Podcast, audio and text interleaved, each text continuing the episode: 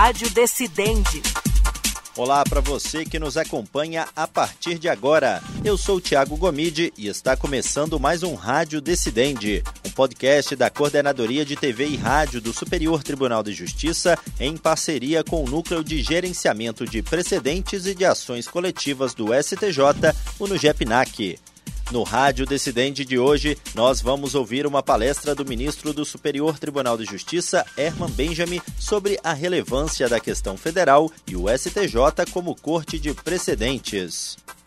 A explanação foi feita durante o primeiro Congresso Sistema Brasileiro de Precedentes, evento que foi promovido pelo Superior Tribunal de Justiça em parceria com a Escola Nacional de Formação e Aperfeiçoamento de Magistrados, a Infam. Vamos ouvir. Este é um tema, evidentemente, que vai exigir de todos nós reflexões permanentes. E reflexões permanentes que começam não no processo civil. Tudo no nosso país há que começar pela concepção de Estado que nós temos e de Estado de Direito, que é o Estado Social de Direito. E no Estado de Social de Direito, algumas questões fundamentais estão lá postas que nem os processualistas podem ou devem esquecer. O novo Código de Processo Civil é, é, um, um, é esplendoroso na conexão com os núcleos, os valores, os padrões éticos de natureza constitucional associados à dignidade da pessoa humana, à proteção dos vulneráveis, à isonomia di, é, dignidade, eu já falei dignidade, da, da, enfim, é, é, solidariedade, esses núcleos estão lá. Não é mais um exercício é, de é, vontade pessoal do julgador de dizer eu vou mencionar esses núcleos. Não, os núcleos estão lá. O Código de Processo Civil atual não tem uma janela, tem as portas, portões abertos para este influxo constitucional. E nós não podemos esquecer esse aspecto. Portanto, no tema de precedentes, e aí mais especificamente na questão federal relevante, duas questões preliminares, que evidentemente não vamos aqui tratar, nem, nem é o intuito responder, mas creio que a questão tem que ser posta. Falou-se e vai se falar para sempre nessa temática toda em segurança jurídica, e isonomia. Agora, segurança jurídica para quem e para quê? E isonomia para quem e para quê? Então, vejam nas observações que eu vou fazer a partir de agora, é, essas, essas duas conexões, porque são elas que vão definir essas conexões com esses núcleos constitucionais, que nem precisavam estar na Constituição, é, é do processo civilizatório, mas estão lá essas, esses dois núcleos vão estar permeando algumas observações que eu vou fazer em seguida. Primeiro, a questão federal relevante. Tem livro já escrito sobre o que é isso. Eu queria apenas fazer um exercício coletivo.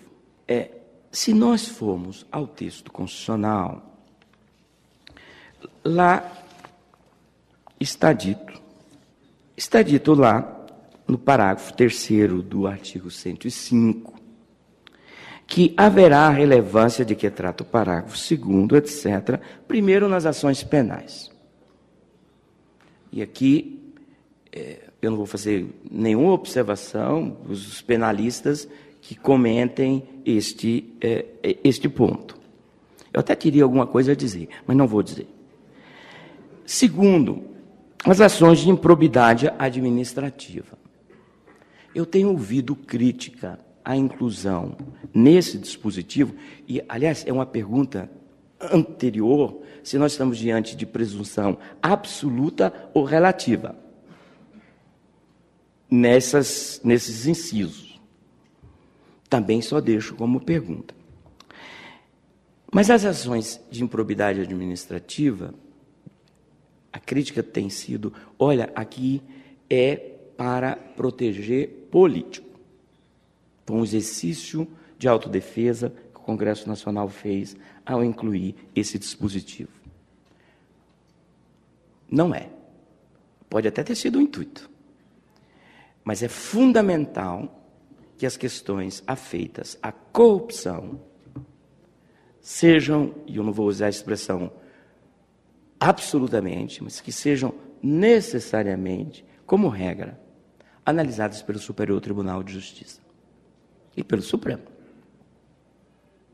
Mesmo com a desidratação da lei da improbidade administrativa.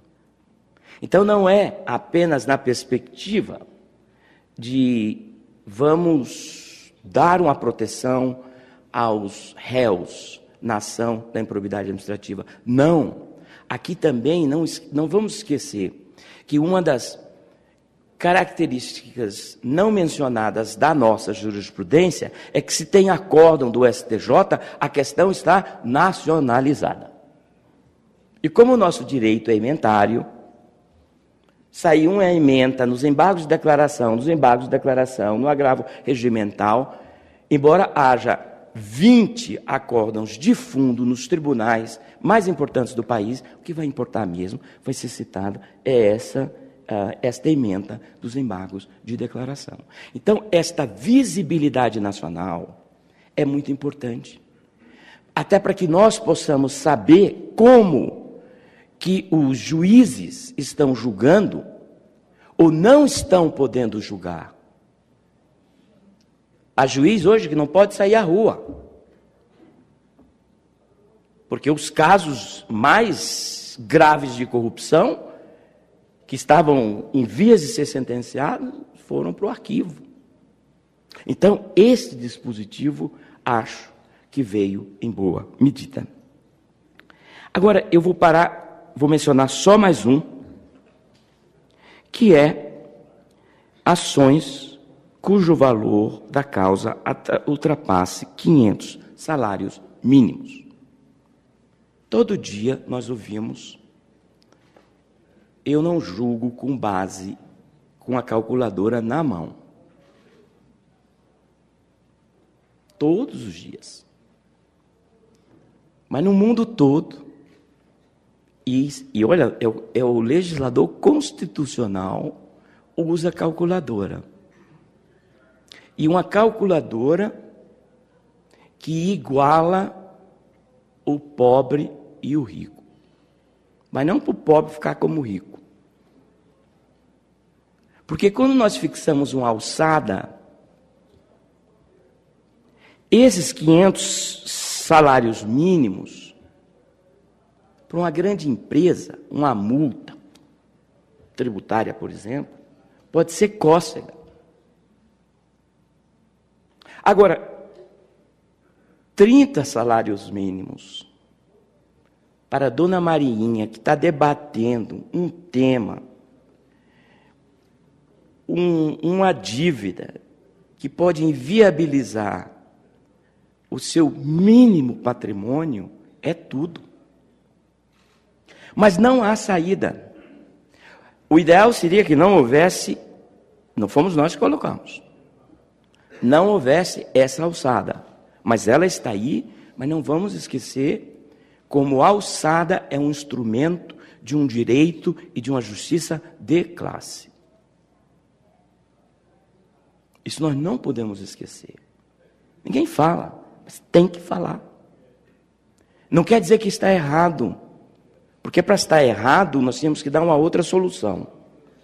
E eu, sinceramente, não tenho a outra solução. Vamos agora a uma outra questão, que é o da divergência jurisprudencial. Nós sabemos que a esmagadora maioria dos nossos recursos aqui não vêm pela, pela a linha C. Mas agora, possivelmente, nós teremos um crescimento desta a linha C. Porque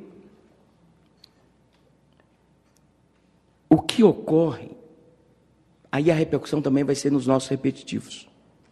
Eu suspeito que haverá uma redução no número de repetitivos. Até porque os repetitivos, em tese, precisam de uma repetição. E aqui nós teremos uma situação é, um, pouco, um pouco diferenciada, mas eu também não tenho é, um, um, uma, uma resposta. O que eu posso dizer, apenas para encerrar este item, é que a divergência, existem aqueles que dizem que a divergência interpretativa pode ser deixada, mesmo no sistema de precedentes, pode ser deixada em casos menores menos relevantes. Essa divergência pode continuar, que não afetaria a unicidade do direito federal brasileiro. Eu até simpatizo com a tese, mas a questão é quem vai dizer quando esta ah, se cruza a linha vermelha e se afeta a unicidade, a harmonia, em tese, do, do, uh, do direito federal, da legislação federal. Então, eu, aqui provisoriamente, me inclinam a ver quase que um, um interesse, um, eh, uma repercussão coletiva em ré ipsa, vamos dizer assim, por conta ou em decorrência da simples divergência entre tribunais importantes. Aliás, há exemplos que são dados aí é, pela, é, pela nossa é, é pela, pela doutrina. Então, é, para encerrar esse, é, esse ponto, eu termino, acho que eu vou terminar com isso. Sim, eu termino com a questão dos objetivos mesmo desta é, deste tema no funcionamento do nosso tribunal. O professor Sérgio Arenhardt mostrou o acervo de 2022 do STJ. Quase 400 mil recursos ingressaram no STJ. Aliás, a, a transparência das cortes nacionais do professor croata, croata ou tcheco? Croata, precisa consertar, porque a França aparece lá com, eh, com a França tem Corte de Cassação, Conselho de Estado, nós temos os dois aqui dentro. Só aí dá 700.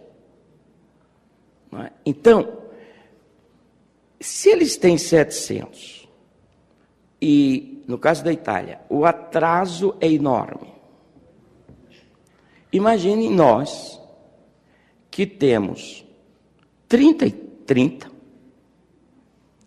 são 33, mas no cotidiano das turmas e da sessão são 30. Imagine nós recebendo 400 mil processos.